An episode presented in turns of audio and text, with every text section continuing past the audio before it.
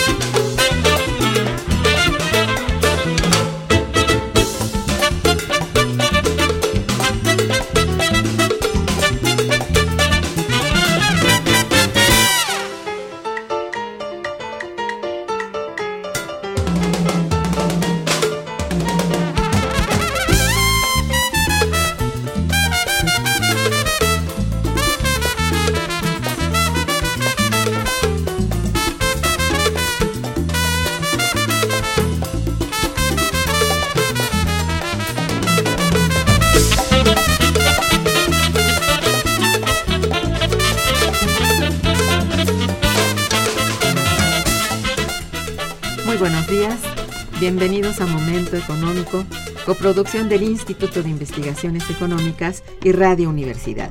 Les saluda Irma Manrique, eh, investigadora del Instituto de Investigaciones Económicas, hoy jueves 26 de mayo de 2016.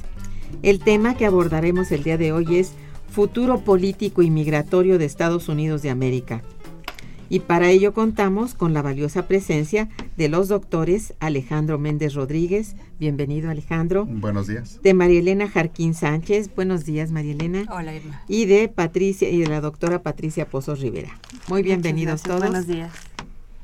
Nuestros teléfonos en el estudio son 55 36 89 89 que cuenta con dos líneas. Para comunicarse desde el interior de la República, el teléfono LADA sin costo 01800 505 26 88 está a las órdenes de ustedes. La dirección de correo electrónico para que nos manden mensajes es una sola palabra, momentoeconómico arroba unam.mx. También pueden escucharnos a través de la página de internet www.radiounam.mx unam.mx. De nuestros invitados, Alejandro Méndez Rodríguez es doctor en sociología por la UNAM. Realizó estudios de posgrado en el Departamento de Sociología de la Universidad de Manitoba en Canadá. Es investigador de nuestro Instituto de Investigaciones Económicas y sus líneas de investigación son variadas. Sociología urbana, sociología de la migración, tecnología y sociedad y cuenta con un buen número de libros, capítulos en libros y artículos. Además, pues desde luego es docente en la Facultad de Ciencias Políticas y Sociales. Exacto. Bien, María Elena Jarjín Sánchez es licenciada en, en, Sociología por la Facultad de Ciencias Políticas y Sociales, maestra en Ciencias Sociales por la Flaxo, sede México, doctora en Sociología por la Facultad de de Ciencias Políticas y Sociales de la UNAM también. Investigadora en el Centro de, Investigación, de Investigaciones Interdisciplinarias en Ciencias y Humanidades en el programa de investigación feminista. Eh, en, en la Facultad de Ciencias Políticas y Sociales y de la UNAM, ella es docente desde hace varios años Sus líneas de investigación se vinculan con la migración a través de los estudios sobre remesas y la violencia contra las mujeres en el proceso migratorio. En el proceso migratorio. Muy bien, pues están a sus órdenes. Ah, no falta, por favor, la doctora Patricia Pozos Rivera es profesora de asignatura en las áreas de economía política, investigación y análisis económico e historia y desarrollo de la Facultad de Economía, eh, donde ya cuenta con 13 años de antigüedad. También es profesora de la Escuela Nacional de Trabajo Social, ambas de la Universidad Nacional Autónoma de México. Es licenciada en Economía y maestra en Estudios Políticos y Sociales, doctora en Economía y sus temas de investigación son migración laboral, las condiciones de trabajo, la reestructuración productiva y ciudad en, y problemas en la ciudad en el capitalismo contemporáneo. Ha participado congresos nacionales e internacionales. Publicaciones recientes de ella varios capítulos en libros, uno de ellos la crítica de la economía política como eje teórico metodológico en el estudio de la ciudad en el capitalismo contemporáneo, eh, otro en el que es coautora la precariedad laboral de los trabajadores migrantes internacionales y la globalización México-Estados Unidos, publicado con la doctora Genoveva Roldán en Transformaciones del Trabajo, Tiempo de Precariedad y Resistencia, compilan Paula Vidal y María Angélica Rodríguez y Yona, Leona, perdón. Autora también del capítulo Murió junto con Rosa Luxemburgo la vigencia de la crítica de la economía política. Eh, es un libro de reproducción, crisis y organización y resistencia a 100 años de la acumulación del capital de Rosa Luxemburgo, coordinado por Germán Sánchez Daza, Alejandro Álvarez Béjar y Silvana Figueroa publicado por la Facultad de Economía. Ah, no, la Facultad de Economía de la Benemérita Universidad Autónoma de Puebla. Muy bien, ellas son eh, nuestras invitadas junto con el doctor Méndez, que hoy nos visita después de mucho. Ay, bueno, Gracias por la invitación. El pasado 12 de mayo del presente año, el programa de esta emisión semanal... No, perdón, el tema de la sucesión presidencial de Barack Obama en los Estados Unidos de América ha causado gran revuelo pues desde hace ya varios meses, no solo por el hecho de, de, lo que ha logrado o ha dejado de hacer a lo largo de sus dos administraciones gubernamentales en materia económica y política, sino principalmente por un tema que al parecer quedará inconcluso hasta el término de su segundo periodo presidencial. Me refiero al tema de la migración. Por si esto fuera poco, nuestro vecino del norte se encuentra sumergido en un periodo de propuestas de todo tipo por parte de los políticos republicanos y demócratas interesados en ocupar la presidencia en un contexto donde los llamados supermartes han sido de gran importancia políticamente hablando. Es justamente ahí donde pues queremos encontrar propuestas demasiado eh, este buenas, pero en general son ofensivas que nos ocuparán pues el día de hoy porque son las que provienen del supermagnate eh, Donald Trump. Dicho lo anterior, pues quiero comenzar hablando con ustedes sobre cómo se encuentra en este momento Estados Unidos eh, eh, socialmente hablando. ¿Quién quiere empezar? bueno, pues, si me... Alejandro, por favor. Si, me permites, bueno, agradezco mucho la invitación a, al programa.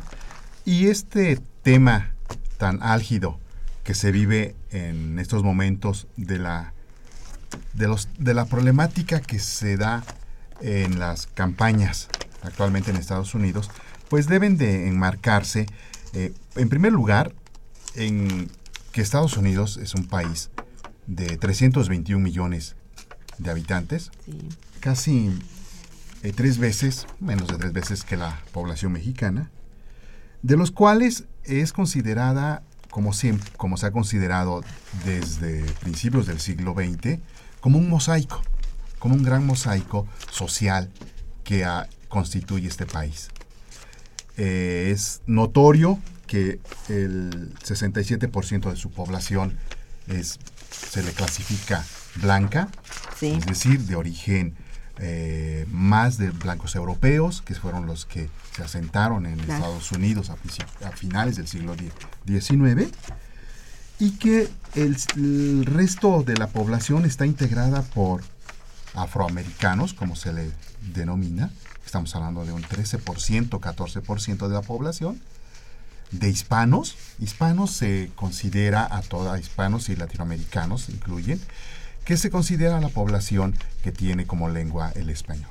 De tal manera, estamos hablando de esa también un porcentaje representativo ya bastante significativo, que oscila entre el 15%, y de la población de origen asiático, en los cuales, pues, cabe eh, subrayar que Filipinas, que a pesar que tuvo una el lenguaje del español, son considerados más en las comunidades asiáticas, que es alrededor del 8%. Entonces, esquemáticamente, Estados Unidos está conformado por, este, por estas eh, orígenes, por esos orígenes. Y por eso, entender la situación actual de la vida política, tiene uno que recurrir a este tipo de información, porque no es un partido político, no es un magnate, es un país que está conformado por muchos intereses, al grado que el principio del siglo XX, los estudios que se hacían de Estados Unidos, principalmente de Chicago, Nueva York, pues el gran tema era que había 30 lenguas que se hablaban en estos lugares, tal suerte que se fue dando una conformación de un país con muchísimos, con muchos intereses, a lo cual se le llamó pues mucho este crisol, esta nueva forma de, de hacer una, una sociedad. En principios de los años 20, cuando la Primera Guerra, la Primera Guerra Mundial, las grandes campañas que se daban en Estados Unidos era cómo convertir a sus ciudadanos en americanos para ser un ciudadano americano y poder eh, darle unidad, darle unidad a este país. Entonces fue todo un siglo que se, se tuvo que construir un país que tiene estas características de ser un gran mosaico.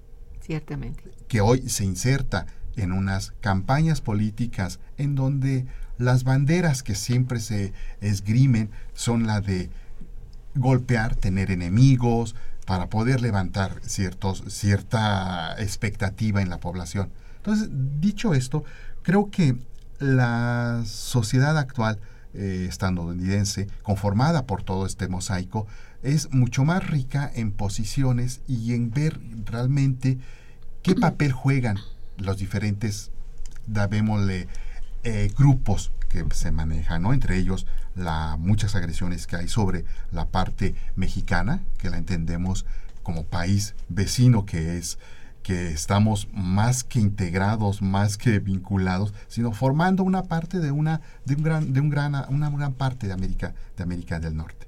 Entonces creo que para entender un poco a Estados Unidos tendríamos que ver cómo está conformado. Y con estos datos creo que podemos avanzar en, en, poder, no digo explicar, pero comprender cómo se dan estos fenómenos de trato hacia la población migrante, que si Estados Unidos se caracteriza es por ser un país de migrantes, es un país que se conforma de, esto, de manera que, dicho esto, pues creo que podíamos decir que lo que se vive hoy tendríamos que darlo en este, en este gran contexto de esta formación de este país y que no es bien comprendido. Por favor, María Elena. Sí. gracias por la invitación, Irma, otra vez. Yo, continuando un poco con la idea que está desarrollando Alejandro, diría que a pesar de que esta idea del crisol está presente, han habido eh, problemas de integración. O sea, la sociedad norteamericana no es una sociedad homogénea, no está totalmente integrada, y eso puede deberse a que la, la, la migración que llegó en los siglos XIX y principios del XX se ha prolongado más allá en el tiempo y, bueno, se renueva, digamos, este flujo de, de, quienes llegan. Pero el asunto es que eh, esto ha generado eh, en tiempos de crisis, como seguramente nos contará Patti, porque es la experta en economía, en tiempos de crisis esto eh, complica las cosas. Y entonces surgen fenómenos como la xenofobia, ¿no? En la cual se culpa al que llega, se culpa al que está viniendo de fuera de todo lo malo que pase.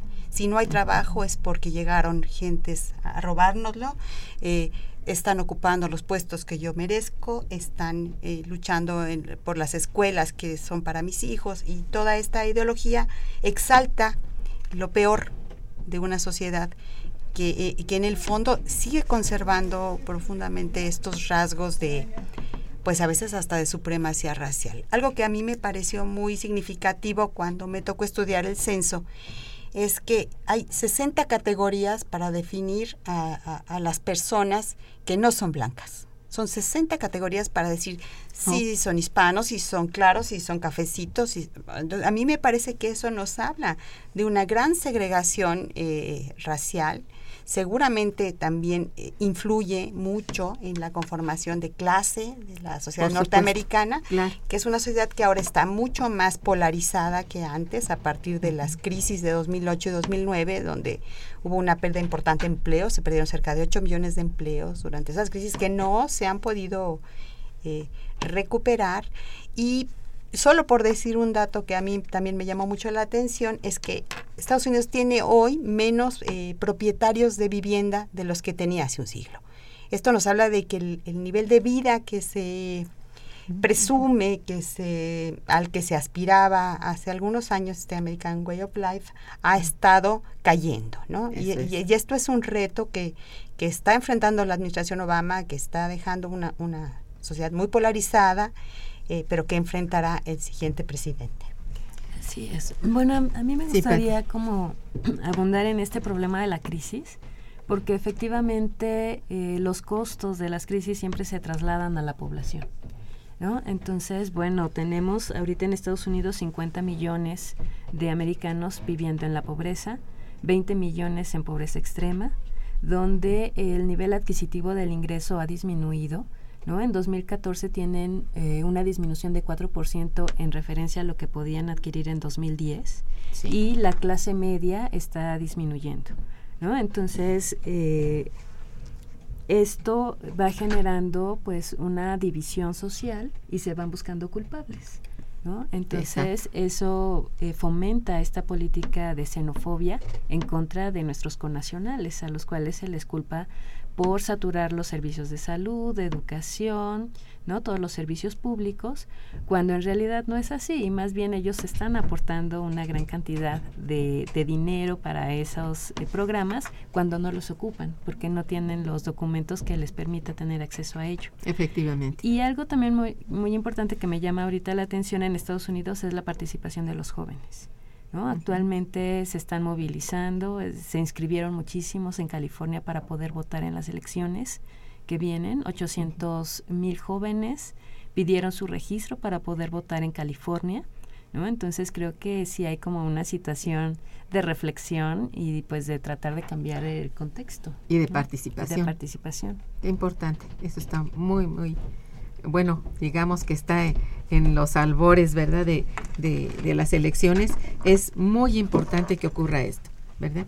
Este, ¿Por qué consideran que no, se ha logra que no ha logrado Barack Obama hasta este momento una reforma migratoria? Porque habló de ella desde la anterior este, gestión y en esta parecía que era de lo primero que iba a trabajar. ¿Qué es lo que opinan ustedes de esto? Mira, creo que en, había que comprender que las reformas migratorias se, se dan en situaciones en las que los problemas van a resolver, los problemas se van a, tratar de resolver. La migración para la economía, para la sociedad estadounidense, cumple un papel importante el que se mantenga una situación llamada de indocumentación. Es decir, el, la, el tener, como se habla, 12 millones de documentados en Estados Unidos, pues es una, es, una, eh, es una cantidad que cumple una función económica importantísima. Importantísima. En el momento en que este estatus se cambie, creo que esta función económica, que en estos ambientes de las crisis económicas, del desempleo, de los salarios, creo que cumple ese papel de mantener una, un nivel de vida.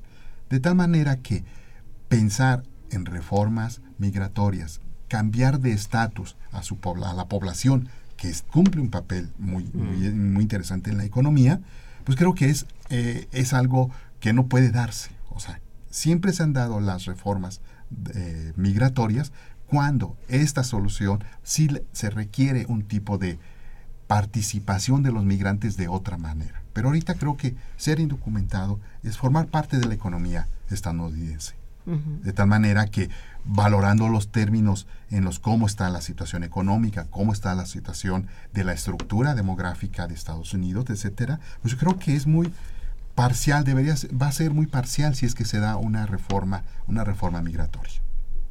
Yo creo que más que eso habrán de recurrir, digo yo, no sé qué opinen ustedes, a ciertos cambios que vayan de algún modo eh, favoreciendo al nuevo presidente irán abriendo poco a poco este ese camino, ¿no? Pero no se me hace como que piensen en una reforma migratoria ni los republicanos ni los demócratas. Esa es mi opinión. ¿Tú qué opinas, María Elena? Bueno, yo creo que Barack Obama, si realmente quería hacer una reforma migratoria, erró la estrategia, porque debió promoverla en su primer mandato, cuando tenía el Congreso eh, con representantes de su partido y podía más fácilmente haberla implementado. Sin embargo, él priorizó el asunto del Medicare, el programa de salud que, enarboló, eh, y, dejó un poco a la deriva el asunto de la eh, regularización de los indocumentados, lo cual es muy grave, porque si recordamos quién votó por Barack Obama, eh, podemos recordar que 70% del voto latino estuvo dirigido hacia los demócratas, ¿no? Hacia la hacia el mandato de Barack Obama y pues digamos si si la gente tiene memoria política, pues podría cobrar esta esta deuda, ¿no? Yo también creo que hay una gran cantidad de intereses y que eh, muchos gobiernos eh, occidentales, digamos de países desarrollados, lo que hacen es tener una doble moral respecto a esta cuestión migratoria, ¿no? Por un lado, eh, eh, se, se, nombran, se autonombran paladines de la libertad y de la justicia, pero por otro también son grandes explotadores, ¿no? Entonces, este, esta protección no, no solo priva, digamos, para la cuestión migratoria, lo vemos en el Tratado de Libre Comercio cuando se vuelven eh, promotores de los libres mercados, pero protegen sus productos eh, que son eh, básicos, ¿no? Por ejemplo, los granos, en el caso de los norteamericanos, la producción agrícola, en fin, podemos trasladar, digamos, esta visión de la doble moral a varios a varias dimensiones de la vida de los países. Casi en todas, creo yo. Casi en todas. Entonces es, grave, es, es algo que, que, nos tiene que seguir preocupando y a mí me parece que el gobierno mexicano tiene que tener un papel más proactivo en la búsqueda de soluciones también. No tenemos por qué estar esperando eh, que los vecinos nos digan cómo hacerlo, ¿no? Exactamente. Sí, creo que también es importante ver que esta cuestión de la indocumentalidad em, es generada por el propio Estado, ¿no? Digamos, al ver la historia de cómo han ido cambiando su política migratoria, podemos ver que van generando estas situaciones, ¿no? En 1980 eh, fue la última vez que se hizo como un periodo de amnistía y se pudieron regularizar una gran cantidad de mexicanos en Estados Unidos. Pero después, más bien, se volcó toda la política a generar la, la situación de muchos mexicanos en condiciones de vulnerabilidad.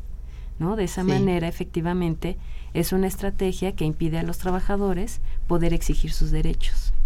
¿Sí? Y bueno, ahorita son los mexicanos, pero a inicios de siglo, bueno, fueron los chinos también muy atacados, ¿no? Donde no se les permitía la libre entrada, eh, se les ha castigado mucho y tienen estas políticas de segregaciones que van generando como un enfrentamiento entre la población, ¿no? Al generar efectivamente toda una situación de, de, diferenciación entre las personas que no permiten eh, la solidaridad entre los trabajadores. Llámese discriminación. Así es. Sí, muy bien. Y, me viene a, la, a la memoria lo que se publicaba a principios del siglo XX, muchas caricaturas que había y siempre era, en el caso de, la, de los asiáticos, siempre se culpaba a toda la comunidad asiática por la actuación de un asiático. Y por el otro, de la actuación de un blanco, nunca se culpaba a la, a la comunidad blanca. Quiere decir, siempre ha habido una, una, un desarrollo en esta sociedad de ver a alguien diferente y hacerlo responsable de las situaciones complicadas.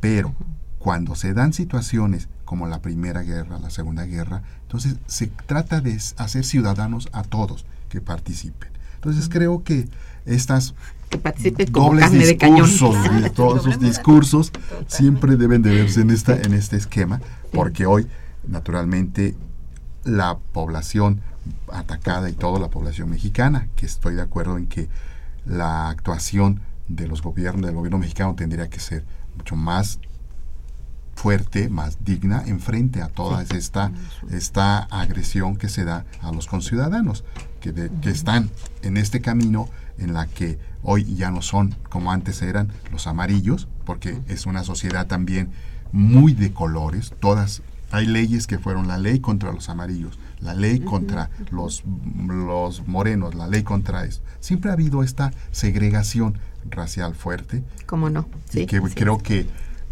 en eso entender cómo se da hoy la xenofobia hacia nuestros ciudadanos, pues ayudaría. Lo son hoy por excelencia, esa es la verdad. Bueno, estamos en Momento Económico conversando con los doctores Alejandro Méndez, María Elena Jarquín y Patricia Pozos sobre el futuro político y migratorio de Estados Unidos de América. Vamos a hacer una breve pausa y regresaremos. Quédense con nosotros. Está escuchando Momento Económico.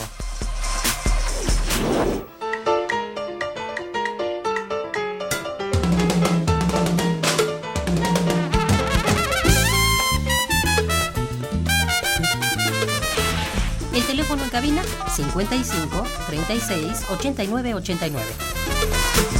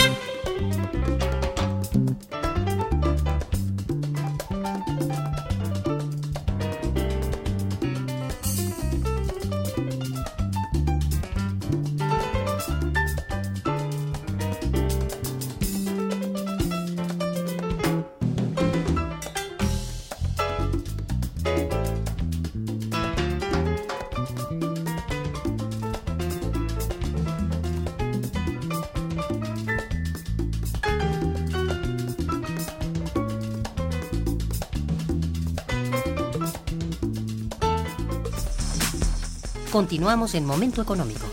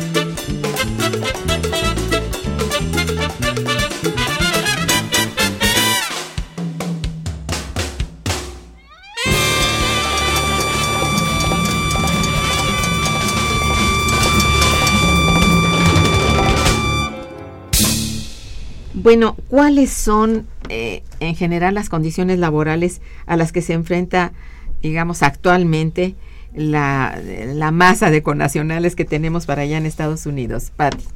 Bueno, pues justamente es lo que acabo de estudiar con mi trabajo doctoral y realmente estoy muy sorprendida de la vulnerabilidad en la que están nuestros connacionales.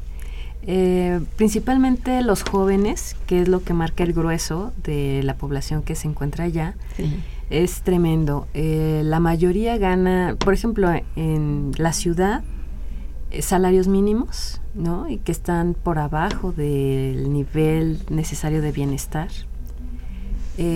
pude platicar con muchos jóvenes en Los Ángeles y jóvenes universitarios que se supone están en una mejor condición, pero todos tienen dos trabajos ¿no? Necesitan un trabajo entre semana porque van a la universidad, el fin de semana buscan otro trabajo y aparte solicitan becas para poder pagar sus colegiaturas, para poder pagarse un auto, porque sin auto en Los Ángeles es imposible moverse y trasladarse al trabajo a la universidad. Pero está, además están inmersos en el sector terciario. ¿no? El 60% de los jóvenes están en ese sector, donde las condiciones laborales son totalmente precarias porque no tienen una estabilidad laboral, no tienen jornadas fijas, les mueven los horarios y Tan flexible como, como se habla de la reforma laboral. Toda esta reestructuración productiva que lleva a buscar trabajadores flexibles y los jóvenes, ¿no? Son los que se adaptan porque además, eh, pues, pueden durar eh, sin comer, ¿no? A veces no comen, duermen cuatro horas cuando deberían estar durmiendo diez horas, se lastiman porque hacen trabajos muy pesados y no tienen servicios médicos, pero no faltan al trabajo. ¿Sí? Entonces son altamente productivos y altamente vulnerables. ¿sí? Entonces, bueno, eso es un soporte para la economía norteamericana tremendo, ¿no? Que es lo que creo que sí debemos estar denunciando, que nosotros estamos soportando y cargando gran parte de la crisis. Pero en el sector agrícola es todavía peor, les pagan la mitad del salario mínimo. ¿sí? Los, que, los jóvenes que están en la pizca de fresa están ganando 5 dólares la hora cuando en la ciudad es de 9 dólares. ¿sí? Entonces están largas jornadas, 12, 13, 14 horas bajo el sol, ¿no? Con el clima de California, eh, con condiciones totalmente deplorables. Sí. Entonces, eh, creo que hace falta muchos estudios y mucha denuncia, porque no es simplemente pensar en que tienen bajos salarios, que no tienen servicio médico, sino bueno, qué actividades están realizando que son muy peligrosas, son desagradables, ¿no? Son totalmente denigrantes que los nativos en Estados Unidos no hacen o no, no, les motivan, no, están dispuestos a hacerlo. Entonces es un, un nicho, un mercado laboral que es ocupado específicamente por migrantes. Migrantes mexicanos. Mexicanos jóvenes indocumentados, ¿no? Y, por ejemplo, en el campo, indígenas, ¿sí? Entonces, bueno, eso va aumentando la, la precariedad y también ya muy enfocado a mujeres, ¿no? Que es lo que permite la flexibilidad todavía mayor de las condiciones de trabajo. ¿sí? Entonces, creo que eh, esta política eh, de la ilegalidad o de ponerlos como ilegales, sí es una estrategia que está permitiendo generalizar estas condiciones de trabajo de, los mexicanos en Estados Unidos.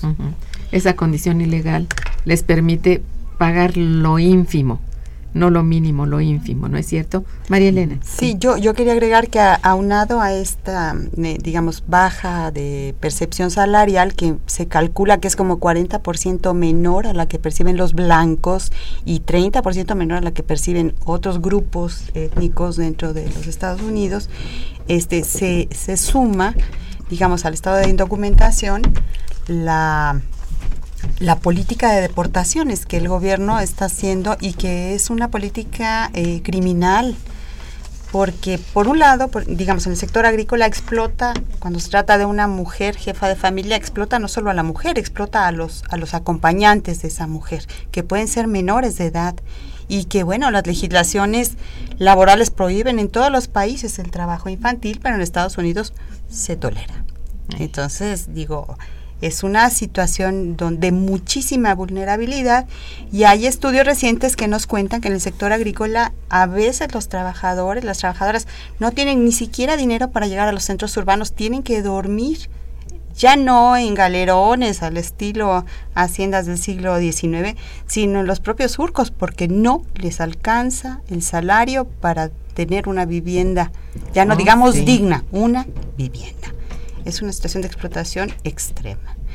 Eh, eh, es de, muchísima gravedad, ¿no? las violaciones a los derechos humanos de, estos sectores y a mí me parece que sí es necesario que sigamos denunciando y sigamos trabajando en ese sentido. Pues sí, con todo eh, sabemos que a partir de la de la gran crisis esta 2008-9 las remesas, el monto de las remesas disminuyó. Sin embargo, sigue teniendo una significación muy importante en nuestras cuentas con el exterior. Si nosotros eh, observamos la cuenta corriente, vemos que el renglón más alto de entrada de divisas son las remesas, justamente. ¿Ustedes saben qué nivel tienen en este momento las remesas? ¿Cuál es el nivel de remesas? Patti, ¿te recuerdas? Pues ahorita están en 24 mil millones de dólares. En su mejor época, en el 2007, estaban como en los 27 mil millones. Entonces, eh, bueno, después de, de 2008 vino una caída tremenda. Tremenda, sí, como a la mitad o más. Pero ahorita ya estamos viendo como una recuperación que van por esta recuperación de trabajos, pero precarios. Digamos que sí están como volviéndose a abrir estos espacios laborales, pero no de buenos trabajos, ¿no? sino de estos trabajos precarizados, flexibilizados, en condiciones totalmente de, eh, de no, que no tiene dignidad, ¿no? Los sujetos indignos, ¿no? Sí, sí, sí es cierto. Bueno, y a ver, sí, sí. Ah, solamente te quiero subrayar que la idea de las remesas también se convierten en una en un polvorín político. Pues quiere, sí. Quiere decir, este, si bien la, la cifra que acaban de comentar, este, Patricia, bueno, imagina la legislación que existe en Estados Unidos para poder controlar las remesas. Que ha habido experiencias en donde por el carácter que se tiene en Estados Unidos sobre leyes de el dinero oscuro, del lavado de dinero y todos estos eh, líneas que están desde hace algunos años en Estados Unidos, sean aplicados como se hizo hace algunos años en algunos estados. Es decir, que, que sean controladas las remesas porque sean parte de, porque se supongan parte de una, de una actividad ilícita. Esto, pues naturalmente, que convierte a esta relación económica a través de las remesas en algo muy vulnerable en situaciones en las que se pueda agudizar los conflictos frente a la población migrante. Es decir, no solamente la población migrante es vulnerada en sus derechos humanos, en sus derechos de tránsito, en llevarlas a condiciones realmente mucho más difíciles en su proceso, sino también en sus, en sus productos, en sus resultados. Y creo que eso hablaría de un panorama mucho, muy complejo oh, y de carácter inmediato, dado estos discursos en los que la migración, la población mexicana, tiene tales características. Así es, y estas amenacitas que, bueno, ya van convirtiéndose casi en, en este, proféticas de, de Trump, de qué es lo que va a hacer con las remesas, mm, bueno, como dices tú, es un problema político muy serio, muy delicado. Pati. Y de analizar qué es lo que realmente está exportando México. ¿no? Digamos, lo que estamos exportando son trabajadores. Así fuerza de trabajo. Esa es nuestra y es lo que quedó totalmente fuera en la negociación del Tratado de Libre Comercio. Así es. Entonces se habla mucho de todos los objetos, ¿no? Mercancías, pero ver que pues estamos perdiendo nuestros trabajadores que podrían impulsar grandes eh, trabajos y desarrollo en nuestro país. Ciertamente. María Elena. yo solo querría recordar, digamos, quienes hemos trabajado en algún momento remesas, sí nos llama la atención, digamos, que una actividad privada se convierta en un indicador económico nacional. Así es. Porque lo que sí tenemos que recordar es que las remesas son salarios de los trabajadores y ellos con sus salarios pueden hacer aquí en China lo que les venga en gana. Entonces, yo creo que es un tema muy delicado eh, este asunto de la discusión sobre las remesas porque está interviniendo en los derechos eh, privados de las personas como producto de su trabajo. Y no se está considerando en ninguna forma alguna política, alguna estrategia que, bueno, los haga retener ese esos recursos dentro del país. Nadie dice que esto vaya a ocurrir. Entonces es muy delicado. Bien dijiste, es un polvorín político de primer orden, de verdad. Sí, me permito, si ustedes eh, no tienen a mal, que eh, mencione las llamadas de nuestros radioescuchas. Susana Becerril, que los felicita por el programa que están ustedes aquí realizando, dice qué relación político-comercial se tendría en caso de que Donald Trump llegara a ser presidente, en especial qué pasaría con el Telecan. Bueno, él mismo ha llamado a, no hacer negocios con México, porque la imagen que está promoviendo tanto del gobierno mexicano como de los empresarios en el país, es de gente corrupta, de gente que no respeta las leyes, de una gran impunidad que priva en el país. Entonces yo creo que sería muy difícil entablar eh, relaciones comerciales con Estados Unidos y eso sería muy grave para nuestro país porque como sabemos eh, Estados Unidos es el principal destino de nuestras exportaciones en muchos rubros, ¿no? Tanto de productos este, primarios como de manufacturas. Ay, así es. Bien. También llama otra persona que felicita al programa y a los invitados, gracias. Dice, ¿dónde iría toda la población que hoy radica en Estados Unidos? México es un lugar donde la gente quiere donde la gente quiera y pueda regresar. Ay, desafortunadamente, pues de lo último, no, ¿verdad? Sí, también es una válvula de escape que tiene México, ¿no? Para aplacar un poco la problemática del desempleo. Así es. Bueno, una felicitación más de José Martínez, quien dice, ¿cuál es la historia política detrás de Donald Trump? ¿La saben ustedes? La historia política creo que no la tiene. ¿eh? Hasta donde yo también he tratado de de ver en, en las noticias, no, no la tiene. No, no tiene historia política. Él era un empresario. Y bocón además, siempre muy ha sido, bocón, sí. muy, eh, muy Bueno, por decirlo de un modo, ¿no? Claro. Este, y como vemos, bueno, muy, que se fundamenta mucho de sus trabajos, de sus eh, negocios, ¿no? En mano de obra indocumentada. Entonces, este, yo creo que no, tampoco mide, digamos, el alcance de las palabras cuando eh, lanza estas consignas contra la población mexicana y nos tacha no solo al gobierno, sino también a, los mexicanos que están allá, los indocumentados, de corruptos, de violadores, de eh, transgresores de la ley. Sí, y, y, se pasa con frecuencia por la televisión. También eso incita al odio. Creo que hay un error también, no sé, en, en los medios nuestros que lejos de, que pensemos en positivo, pensamos en negativo. Sí, Pati. Sí, creo que eh, tiene sentido lo que está haciendo Trump para sus intereses. Por supuesto. Entonces fomenta toda esta idea de xenofobia cuando gran parte de sus negocios van dirigidos al mercado latino. ¿no? Entonces tiene trabajadores, pero además productos que venden ese mercado. Entonces él sabe que sus ganancias están siendo generadas desde esta población, pero es una política que lleva a seguir manteniéndolos en un estado de indefensión, ¿no? Que se les pueda seguir explotando, tachándolos de rateros, violadores, cuando realmente es población trabajadora, ¿no? Y muy productiva. Pero por lo visto, la gente que está con él, que es mucha, tiene un, un líder en él, lo ven como un líder y, y, hacen suyas las propuestas, particularmente los sentimientos. Entonces, es muy grave lo cómo se valora cada vez menos el trabajo de nuestros connacionales, no solamente por parte de Trump, digo, es, eh, se ve muy claro que es una idea que está generalizada, por lo menos en una clase media eh, media, media, media, más bien baja, este, que está con Trump, no educada, porque la gente que tiene un poco de, de, bueno, de materia gris ha expresado también su preocupación de que llegara este hombre a la presidencia y se preocupan tanto como nosotros. En verdad es, es un grave peligro. Pero, a ver, ¿por qué este rechazo? A ver, yo no sé, ustedes que son sociólogos, psicólogos y estudiosos, ¿Por qué este rechazo?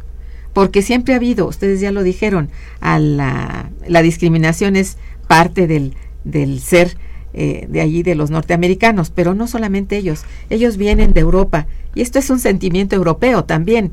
Entonces, a ver, eh, esto, el hecho de estarlo eh, generando cada vez con mayor fuerza y asumirlo como una estrategia, ¿qué sentido tiene este Alejandro? Mira, la presencia mexicana en Estados Unidos data desde siglo pues desde siempre. desde siempre. sí, ha habido eh, la llegada de Asia, de la población asiática en la construcción del ferrocarril en principios del siglo XIX ahí estaban también los los mexicanos. La parte del programa Bracero que estuvo en los años 40 allí estuvo la población mexicana. O sea la población mexicana ha estado permanentemente eh, participando en la economía, en las actividades de construcción de un país, de este país, con mano de obra, con eh, intelecto, con todo esto. Hoy, en los años 60, después del, que termina el programa Bracero, comienza a generarse lo que se ha comentado aquí, la indocumentación. O sea, que la gente le, eh, se, promueve este asunto de la indocumentación. Sí, sí. Y eh, se abre la puerta, como se decía en Estados Unidos, de la puerta trasera. Quiere decir, llega la población mexicana, que siempre ha llegado, pero acompañada también de toda la población centroamericana, de toda la población de América Latina que se mueve, que se mueve a Estados Unidos. Entonces, en, esta, en este ambiente, los, la población mexicana, pues es la es la visible, es la de la que hoy ocupa una parte importante de las minorías, o sea, ya no es la población afroamericana, ahora son los de la población hispana, es latina. Entonces, es la parte que en este proceso de migración que se va dando de reposición de las fuerzas de trabajo, le, está hoy en la puerta principal. Por lo tanto, creo que es la cara más visible para poder construir una campaña política a partir de, la, de, de crearte algún enemigo aparte. Entonces, la población mexicana está allí. Pero yo creo que independientemente de todas estas estrategias políticas que llevan también una parte de realidad y muchas acciones después, debería haber una actuación mucho más enérgica en términos de, de dar la, la visión de lo que son los mexicanos allá, porque los mexicanos no son esta parte que se comenta en la prensa diaria, no sé si son inserciones pagadas o todo, es porque es una reproducción de, diario, de diario. Estereotipos. De estereotipos. negativo. y además impulsadas desde el propio México, que eso es lo más grave. Por, decía yo eso de poner cada rato la, la cara de este señor hablando de que violadores, oye, este, sin algún comentario exactamente. No hay ningún apoyo. Ninguna crítica. Exactamente ninguna crítica ni tampoco ninguna vamos eh, ninguna demanda por parte de, los funcionarios mexicanos acerca de, bueno cálmense no ya y a los propios medios. Eh, quiten eso quitar eso porque no está haciendo ningún bien no está haciendo bien. Mira, aquí hay varias llamadas y quiero agradecerlas, si ustedes me lo permiten.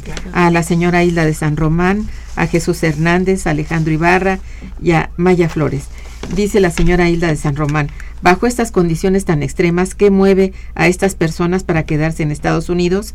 ¿Hay esperanza de un progreso para la población joven en Estados Unidos? ¿La población femenina en qué condiciones se encuentra? Bueno, Creo que ya poco más o menos nuestras jóvenes doctoras ya han hablado de esto, sin embargo, le cedo la palabra para cerrar con, con dignidad esto, ¿no? Porque es una cuestión que preocupa y que aparentemente no se entiende, pero creo que ya un poco han adelantado. Patti. Bueno, pues creo que el futuro de nuestra población no se ve muy alentador. ¿No? Em, están siendo utilizados para sostener de manera ficticia un nivel de vida en Estados Unidos, ¿no? Porque brindan muchos servicios de cuidado de niños, de cuidado de casa, ¿no? Que pues también la sociedad norteamericana ha sido afectada por los bajos salarios entonces, la, los trabajadores mexicanos son utilizados también para eso, para empezar a precarizar las condiciones generales de todos los trabajadores. También, así es. Y yo agregaría que es mucho más grave en el caso de las mujeres porque eh, este trabajo que ellas realizan es invisible porque es dentro de los hogares y ellas en realidad están sosteniendo la reproducción de la clase eh, de la bueno, de los grupos blancos norteamericanos, ¿no?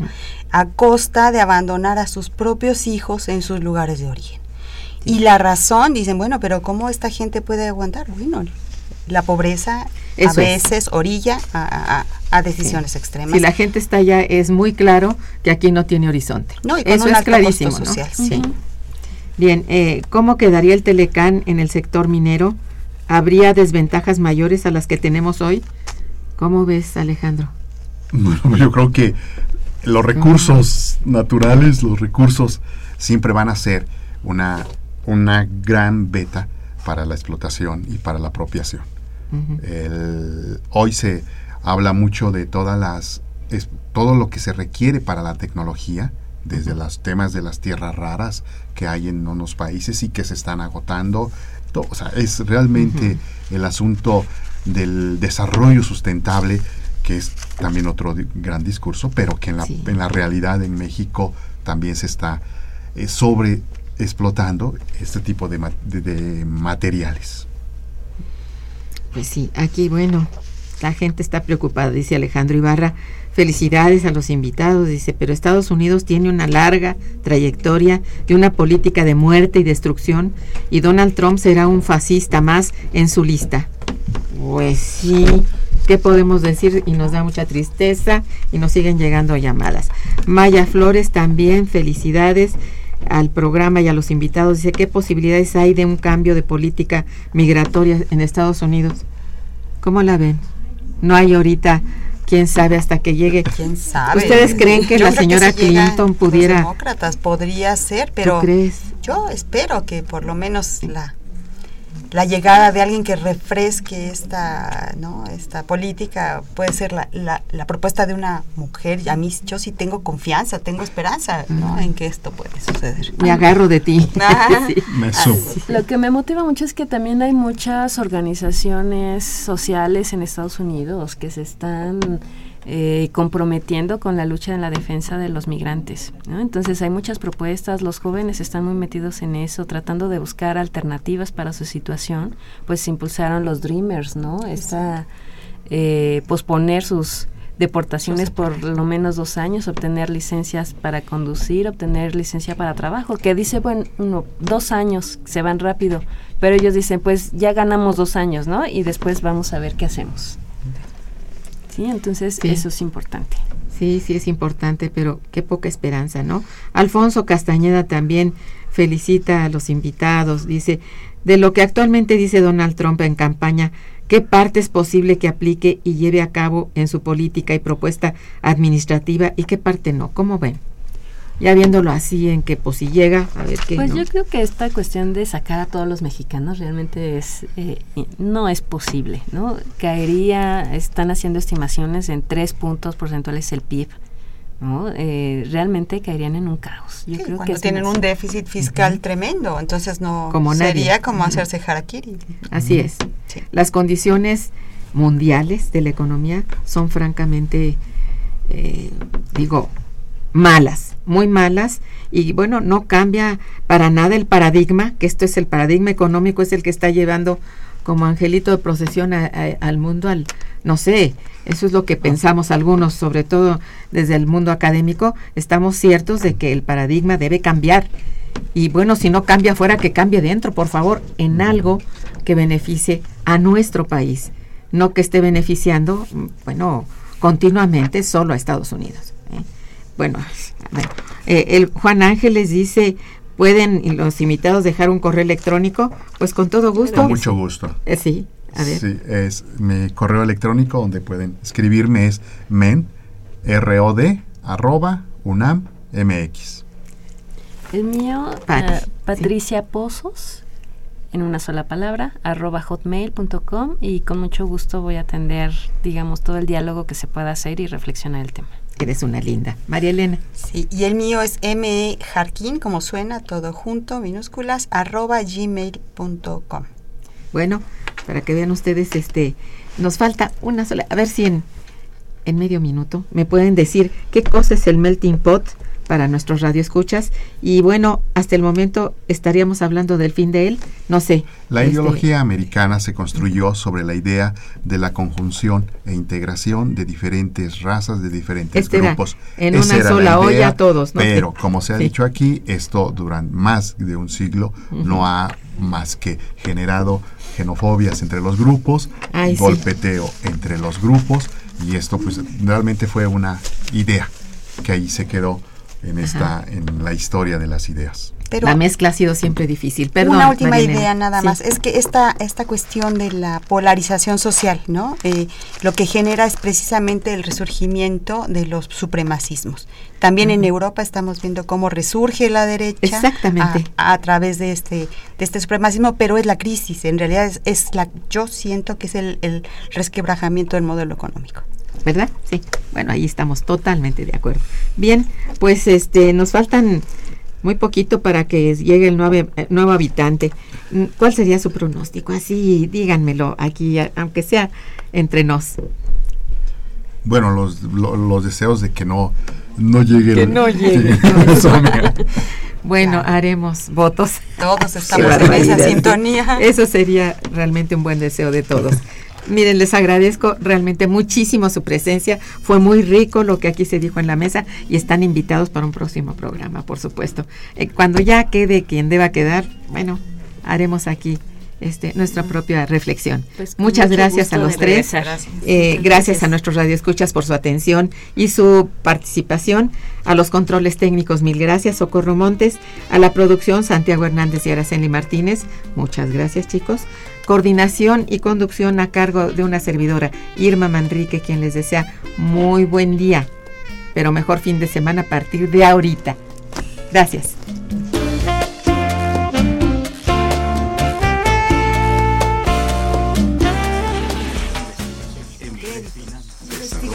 Momento económico.